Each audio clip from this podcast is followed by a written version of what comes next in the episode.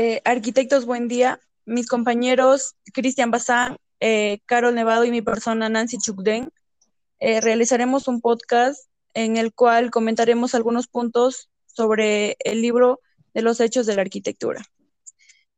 Para empezar, como primer punto tenemos a lo que es materia y para hablar de materia también tendríamos que hablar de forma, ya que estos dos siempre están relacionados. las relaciones entre forma y materia han contenido un carácter dialéctico, o sea que siempre eh, han estado en constante cambio. Y uno de los momentos en donde se muestra más claramente eh, esta relación dialéctica y compleja entre forma y materia es en la arquitectura y también en la arquitectura griega. Eh, otro claro ejemplo tenemos en cuanto a lo que es forma, que serían los templos griegos.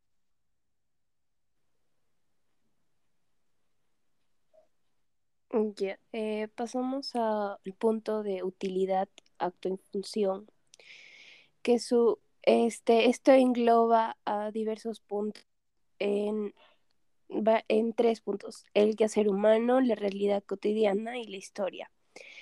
¿Esto qué nos quiere decir?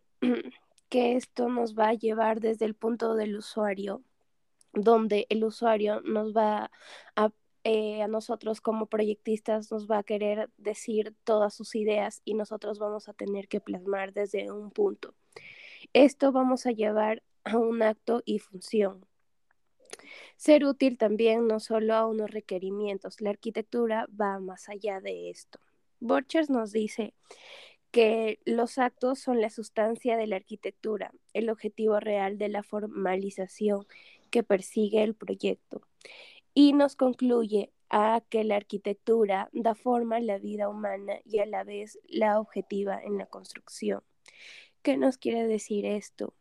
Que la arquitectura es importante para la sociedad, ya que ella lo mira a este espacio como una forma de vida, porque ya sea que pasamos este momentos determinados en nuestra casa, en nuestro trabajo, y esto nos hace nuestra, su, funcionalidad, su funcionalidad y su acto.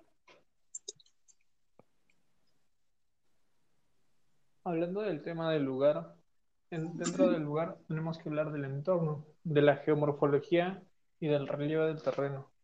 ¿Por qué? Porque todo esto influye en el aspecto del proyecto arquitectónico, ya que cada proyecto arquitectónico debería ser irrepetible puesto que eh, en los diseños anteriores, que ahora son complejos monumentales como por ejemplo el Gran Coliseo Romano, entre otros proyectos como la Muralla China y demás, son proyectos eh, arquitectónicos que no se, pueden, no se podrían repetir en otro lugar.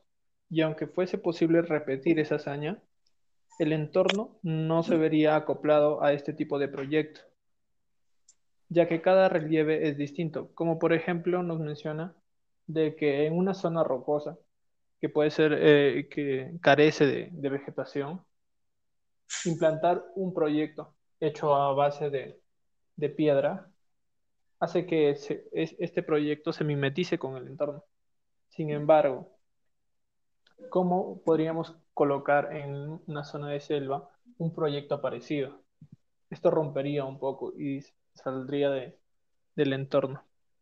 Este tipo de ejemplos son los que nos hablan en el tema del lugar, de que cada proyecto debería estar diseñado para una sola función y para un solo lugar, que no puede ser copiado, que pueda servir como inspiración, más no replicado.